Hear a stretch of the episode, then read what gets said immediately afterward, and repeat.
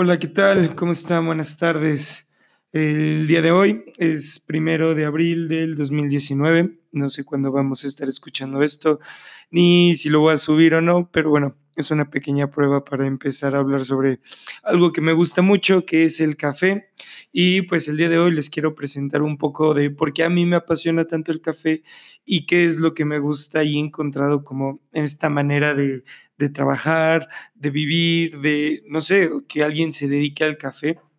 Y habemos un conjunto de gente que estamos y que somos muy apasionados sobre el café y a la gente luego le sorprende bastante de qué es lo que hay ahí adentro, ¿no? Que mm, la gente que empieza trabajando con café es muy difícil luego que se desprenda, desde una parte hasta emocional, como de, "Ah, a mí me gusta mucho el café y lo recuerdo todos los días, hasta una parte profesional y un estilo de vida. Y bueno, pues vamos a empezar con los básicos del café. Espero poder, no sé, abrirles una perspectiva nueva a lo que es la tercera ola del café, la, parte del café de especialidad. Y bueno, empecemos. El café es una semilla que se encuentra dentro de una cereza. Es por eso que en esta parte del café de especialidad se habla de cafés que son frutales y que son jugosos, es porque vienen de una semilla, son una semilla de una cereza y pues esta cereza se forma de, está conformada por una pulpa, un mucílago que es una capa de azúcares y pues la semilla que se encuentra dentro del, de, de la cereza.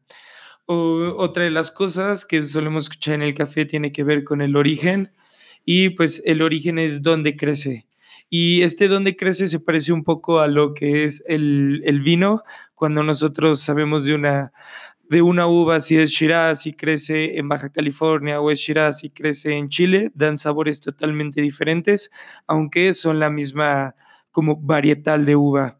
Y bueno, en el origen vamos a encontrar que estas tierras, el aire, la humedad que se encuentra en esta región, le van a dar sabores y notas muy especiales, pero hay mucha discusión acerca de este tema, ya que podemos, no sé, suelen combinarse muchos estilos de café y hay una parte en donde la gente dice que no, a mí me gusta mucho el café solo de esta área y creo que tiene que ver que es bonito tomar de solo un área por el hecho de que la tierra y el viento y todo lo que se encuentra ahí está diseñado para crear un mismo sabor. Creo que eso lo hace muy especial. Entonces, creo que no, no me casaría con solo de un origen o combinados, la verdad, creo que son muy buenos, pero el hecho de decir tomé algo de este lugar, de un café africano, se siente bastante, bastante bonito.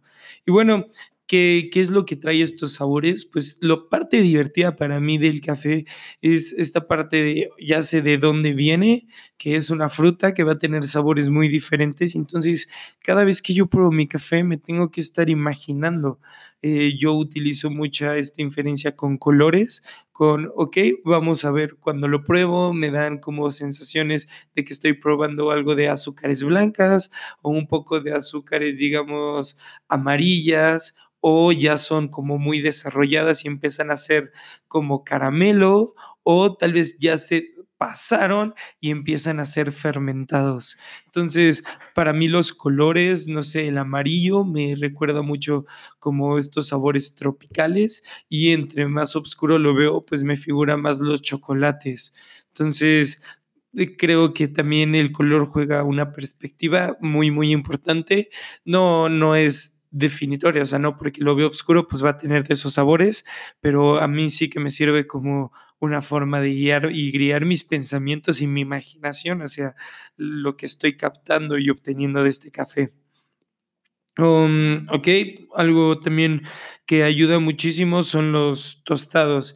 Y bueno, especialmente esta área no es muy fuerte, yo me dedico un poco más a lo que ha sido el barismo y la catación, pero creo que pues, al tocar estas áreas he tenido conocimiento de, de lo que es el tostado por la parte de arriba.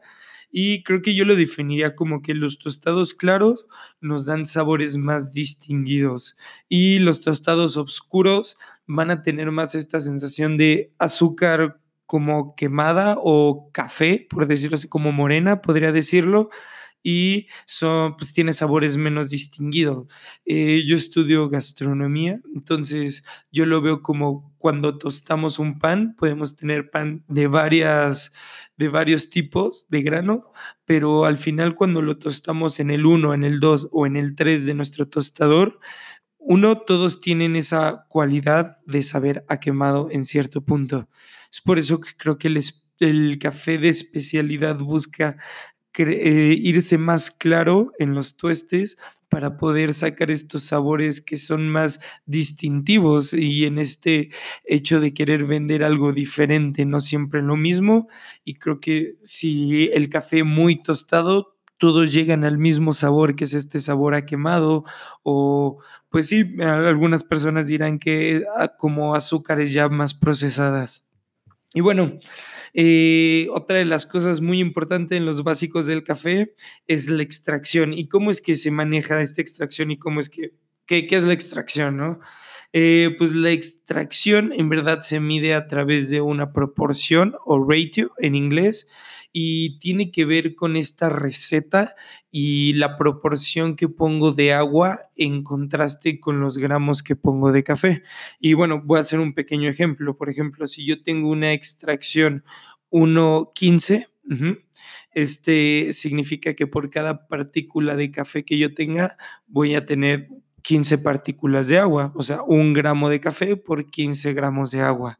Y por ejemplo, si yo usara una, una 1.30, ¿qué estaría haciendo? Estaría doblando la cantidad de agua que, ve, que va a estar en contacto con este café. Esto va a hacer que los sabores se disuelvan en el agua y tenga, digamos que, menos sólidos en cada mililitro de agua, por lo que tendré una taza con menos sabor, más diluida.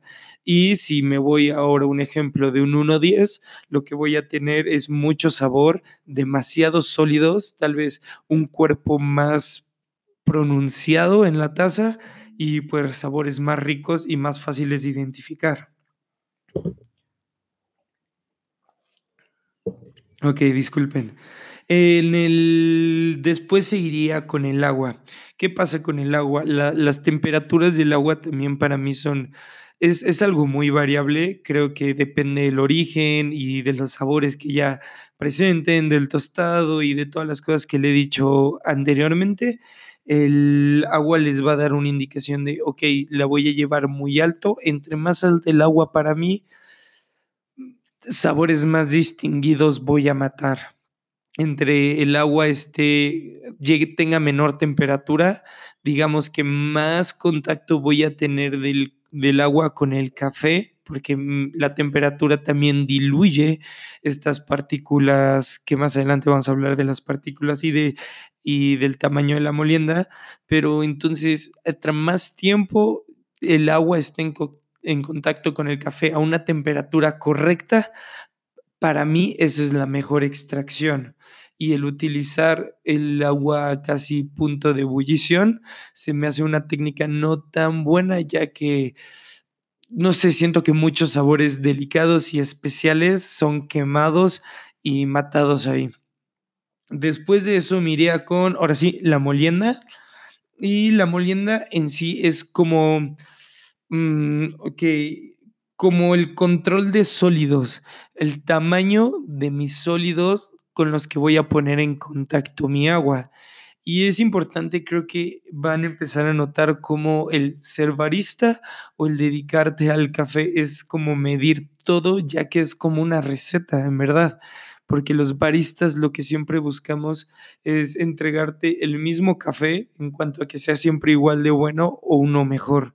Entonces, si dejamos nuestro resultado a variables cualitativas, eh, vamos a tener resultados cualitativos. Lo que tratamos de hacer nosotros es crear eh, variables cuantitativas para obtener resultados cuantitativos. Es por eso que, que el saber qué tanto miden y el tamaño de cada partícula de café que voy a tener me ayuda a mantener una constante de extracción que es, que es muy importante. Después creo que hay una parte que, que, me gusta bastante. Esto lo escuché de un podcast que cuando suba esto les voy a subir de dónde saqué la información, solo que la información está en inglés, pero me pareció bastante interesante y habla sobre el desarrollo de los sabores del café. Una vez que empiezas la extracción, vas a empezar a desarrollar lo que es la acidez del café y creo que viene por esta parte de cuando es tostado y empiezas a sacar esta extracción que es incorporar agua a algo que fue como previamente secado, deshidratado y pues suelta como esta acidez, me decían en el podcast que se puede hacer la prueba de si tienes un Chemex o un B60, eh, em, haces tu blooming, que es como incorporar agua para mojar previamente el café para el desarrollo de los sabores y puedes este, sacar eso y vas a tener, eh, una vez que haces la extracción, del blooming, quitas esa agua y ya empiezas tu extracción otra vez y vas a tener una taza con menor acidez. Entonces haré el experimento y ya veremos qué tal. Y después de la acidez viene el desarrollo de lo dulce. ¿Y qué es lo que pasa cuando un café tiene mayor contacto con el agua a una cierta temperatura constante?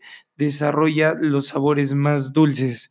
Y pues bueno, esto, esto me parece bastante obvio porque ya que la, extracción de los, de los sabores tarda un poco más de, los dulces, pero después de los dulces vienen luego, los amargos.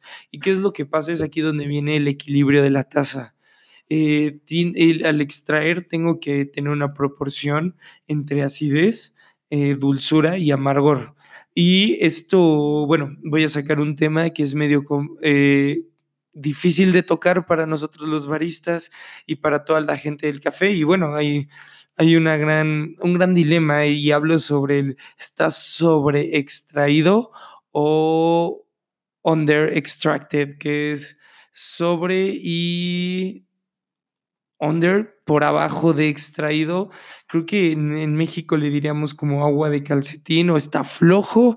Y bueno, eh, ¿Cómo mejorar esto? Si tú tienes una taza que está por abajo de la extracción, que se siente muy aguada, lo que yo te recomiendo es que le bajes la molienda. Al tú bajar la molienda, vas a, vas a tener que el agua va a extraer, este, va a tener más tiempo, va a poder, digamos, cubrir todos estos granitos de café y estarlos extrayendo por más tiempo, ya que el agua va a tener más superficie que si tengo un grano más grande. Y del otro lado, si yo tengo una sobreextracción, que es esta parte de que sabe muy amargo. Si tu café sabe muy amargo y solo se te queda este sabor seco en la boca, lo que tienes que hacer es hacer más grueso tu grano. ¿Y esto para qué? Para que después de los dulces vienen los amargos. Entonces, si lo que estás haciendo, si tu taza es muy amarga, es que estás llegando a los dulces y te estás pasando todavía. Entonces, al hacerla más gruesa, eh, vas a extraer menos y vas a tener más dulces en tu taza. Y pues bueno, ojalá les haya gustado. Espero poder haber expresado eh, mucho de lo que pienso del café, cómo es que lo entiendo y cómo es que lo veo. Creo que parte del café y lo más divertido es que no existen reglas, mucho es lo, lo sacamos de la experimentación, de lo, de lo que leemos, de lo que hay información y mucho de la información de barismo solo está en, en inglés. Es por eso que ya que tengo la oportunidad de, poder escuchar esos podcasts, pues me gustaría poderlos pasar a español y tener opiniones tal vez de, baristas de otros lados que también sean de habla hispana o si uno habla inglés y entiende el español y puede decirnos que pues, compartir esta información, ya que creo que en México hay un gran problema de no que no haya cafés buenos, sino no existe una correcta comunicación sobre qué es esto de la tercera ola de café, de el café de especialidad. Creo que existe ya mucha especialidad y no existe este servicio de comunicarle a la gente qué es lo que hace especial a nuestro café y por qué el café que nosotros hacemos es especial. Y bueno, eh, creo que para los que son baristas y van empezando, lo que les recomendaría es eh, suéltense, diviértanse, experimenten mucho. Creo que en equivocarse y en tener errores es donde uno obtiene los mejores resultados y establecer muy bien qué es lo que yo considero como calidad en una taza.